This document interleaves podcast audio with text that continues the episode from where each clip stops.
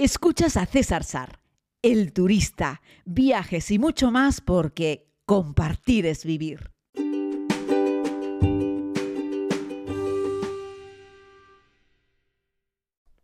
Saludos a todos y a todas, querida comunidad. Bienvenidos a este tiempo de podcast. Eh, he amanecido hace no mucho rato en la capital de Moldavia eh, después de un largo viaje. Ya saben que esto de la insularidad, vivir en Canarias, pasé por allí, bueno, pues dos, dos días y medio, para ser exactos, pero en lo que llegas al aeropuerto, te subes al avión, llegas a Barcelona, esperas también tres horitas, tomas el vuelo otras tres horitas y pico, al final me coloqué con un retraso, perdón, porque Wizard salió con casi una hora de retraso, me coloqué aquí en la capital de Moldavia a las, no me acuerdo muy bien, pero tres y pico de la madrugada y llegué al hotel cerca de las cuatro, así es que bueno, eso hace que te quedes un poco trastocado. Por cierto, este tipo de cosas pueden provocar también jet lag, ¿no? No solamente tomar un avión durante muchas horas y colocarte en un uso horario muy diferente, porque Moldavia tiene una hora más que la España continental. No, perdón, dos horas más. Ay, ahora no me acuerdo. Creo que estoy a tres horas de diferencia de Mislita a dos horas de diferencia de la España continental. Pero eso es algo que voy a tener que repasar. Fíjense ustedes, me he levantado en un lugar del mundo en el que no sé muy bien la hora eh, en la que estamos, ¿no? Pero miren, las cosas del directo, se los he contado así, tal cual, mientras estoy narrándoles este pequeño podcast desde la habitación del hotel. Un hotel rústico, bonito, eh, bueno, sencillo. Aquí todo es muy barato, muy económico. Tendré la oportunidad de hablarles más sobre eso a lo largo de los próximos días, porque todavía no he podido pagar muchos servicios. Pero bueno, me he querido garantizar y me he ido a un hotel de 40 euros la noche, aunque aquí se puede dormir por muchísimo menos. Estamos hablando de que Moldavia es el país más pobre de Europa y el país menos visitado de Europa. Tanto es así que cuando llego al control de pasaportes del aeropuerto internacional de Moldavia, me encuentro con que el policía de fronteras, un chico joven, de apariencia agradable, me pregunta que qué demonios hago allí, ¿no? Que por qué he venido a Moldavia. Le he dicho que hacer turismo. Me dice, ¿cómo que hacer turismo? Aquí casi no vienen turistas y a lo que salta su compañera de al lado, de también la policía que estaba justo en la cabina con él, eh, atendiendo a otros pasajeros, también dice, no es normal que vengas a hacer turismo a Moldavia. Digo, bueno, no sé, me apetecía venir a verlo. Y me preguntó, ¿y qué vas a ver en Moldavia? ¿no? Y le he dicho, bueno, pues, pues vengo a ver sus iglesias ortodoxas, su catedral y sus famosísimas bodegas de vino. Saben que aquí tenemos algunas de las bodegas de vino más grandes del mundo. Y bueno, son un gran productor de vino y al parecer muy buen vino. Hasta la reina de Inglaterra tiene un espacio reservado en una de las, eh, una de las cuevas, bodegas que hay aquí en Moldavia. Pero de eso supongo que les hablaré el día que haga la visita, ¿no? Pero la sorpresa fue que el policía, lejos de dar la bienvenida, de decir, oiga, bienvenido a Moldavia, recibimos pocos turistas, pero espero que pase usted un buen día, la actitud era un poco de, ¿qué demonios haces aquí y por qué vienes, ¿no? Eh, bueno, a lo mejor lo decía de una forma irónica y simpática, pero yo igual no le pillé el puntito exacto a ese tema. El caso es que me, vi sorprendido por, por este policía de fronteras.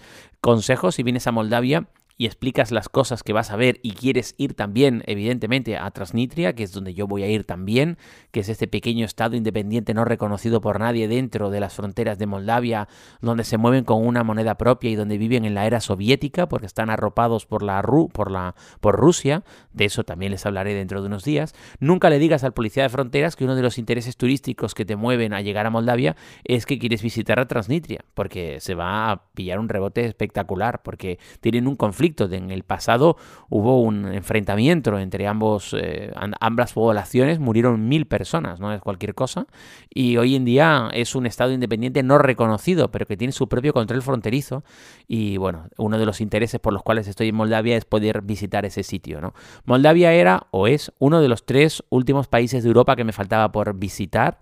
Me falta Chipre. Bueno, pasé ahora con la gente de Fredolsen, pero no lo voy a contar porque pasé con el barco unas horas, hicimos bunkering, simplemente fondeamos a las afueras y, de ahí ya seguimos nuestra ruta. O sea que me falta Chipre, me falta Bielorrusia y me falta Moldavia, donde ya me encuentro, así es que bueno, ya lo voy a poder contar, pero voy a pasar aquí una semana.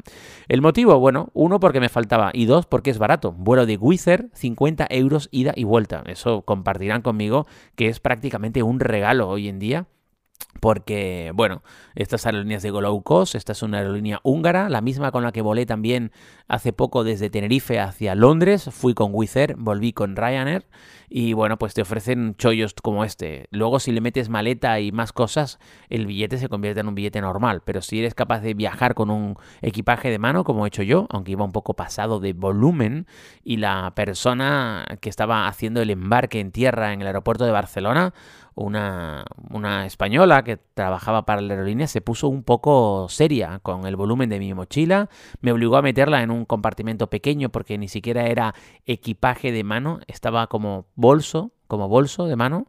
Y claro, como bolso de mano mi mochila ahí no entraba y bueno, tuve que sacar cosas, reordenarlas, empujarla, empotrar la mochila dentro de ese pequeño espacio y aún así sobresalía por arriba y me dijo que no cumplía pero bueno, yo pensé que me iba a hacer pagar, de hecho todo indicaba que me iba a hacer pagar, eh, su actitud era de te he pillado y vas a pagar, pero como era el último pasajero en abordar el avión y llevaban ya casi una hora de retraso, pues en una actitud clemente, cual emperador romano que perdona la vida a un gladiador en la arena por haber hecho un buen espectáculo, eh, me dejó pasar, ¿no? Y bueno, pues yo puse cara de niño bueno, agradecí mucho que me dejase pasar, porque ahí ya saben que pelearse con la persona no sirve de nada, porque tienen la razón, es decir, tú tienes que llevar un bolso que quepa ahí, si no cabe ahí, se paga, punto pelota, no hay más historia, podemos discutirle lo que tú quieras, podemos remontarnos hasta el pasado y sacar las tablas del, eh, ¿sabes?, de Moisés, pero evidentemente eh, su texto negro sobre blanco, sus términos y condiciones de la aerolínea que te dicen que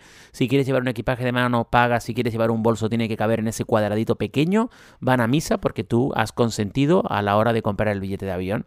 Así es que bueno, lo único que puedes hacer es lo que hice yo, entrar el último sabiendo que eso puede ocurrir, ocurrir porque si tú vas con un exceso de equipaje de mano y eres de los primeros en entrar al avión y la persona te hace meterlo ahí y no entra, te va a tocar pagar, ¿sabes por qué? Porque detrás quedan todavía 50, 70, 90 personas por embarcar y tienen que dar ejemplo. No pueden permitirse el lujo de ser benevolentes contigo porque detrás viene un montón de gente con la que no van a poder ser benevolentes. Así es que, truquete, si eres de los que vas un poco pasado de dimensiones en tu equipaje de mano, intenta entrar el último el avión. Será la única oportunidad que tengas de que el personal de tierra diga, bueno, vale, venga, pasa, pasa, pero no vuelvas a hacerlo más, ¿no? Así es que bueno, ese es un poco el truquete de El Turista. Y luego pues nada, me encontré con uno de los aviones más viejos que tiene Wizz operando. Tendría que haberle apuntado a la matrícula para buscar en las apps que hay para ver un poco como en Fly Radar 24, etcétera, donde puedes ver un poco la historia de ese avión, pero el avión era viejo, la verdad es que sí, los asientos súper estrechos y no había prácticamente ningún turista, muy, muy, muy, muy pocos turistas o que yo fuese capaz de identificarlos como turistas, la inmensa mayoría de la gente que estaba allí eran moldavos, que entiendo yo que regresaban a aquí para, para, ver a la familia, porque no tenían tampoco pinta de que fuesen a España a hacer turismo. No nos olvidemos que este es un país tremendamente humilde y a lo largo de estos días, con los diferentes podcasts, voy a poder darles precios de lo que cuesta aquí la vida, el transporte, eh, la comida, la entrada a un museo, etcétera. ¿no? Sobre eso espero que tengamos la oportunidad de hablar. Por cierto, ando sin red de, datos, es decir, no me he sacado una SIM card, solo tendré wifi cuando vaya y vuelva al hotel. ¿Qué quieren que les diga? Eso queridos amigos, es una pequeña felicidad. Viajar despacio, sin prisa, con un equipaje ligero. Hoy no llueve en la capital de Moldavia y luce un poco el sol.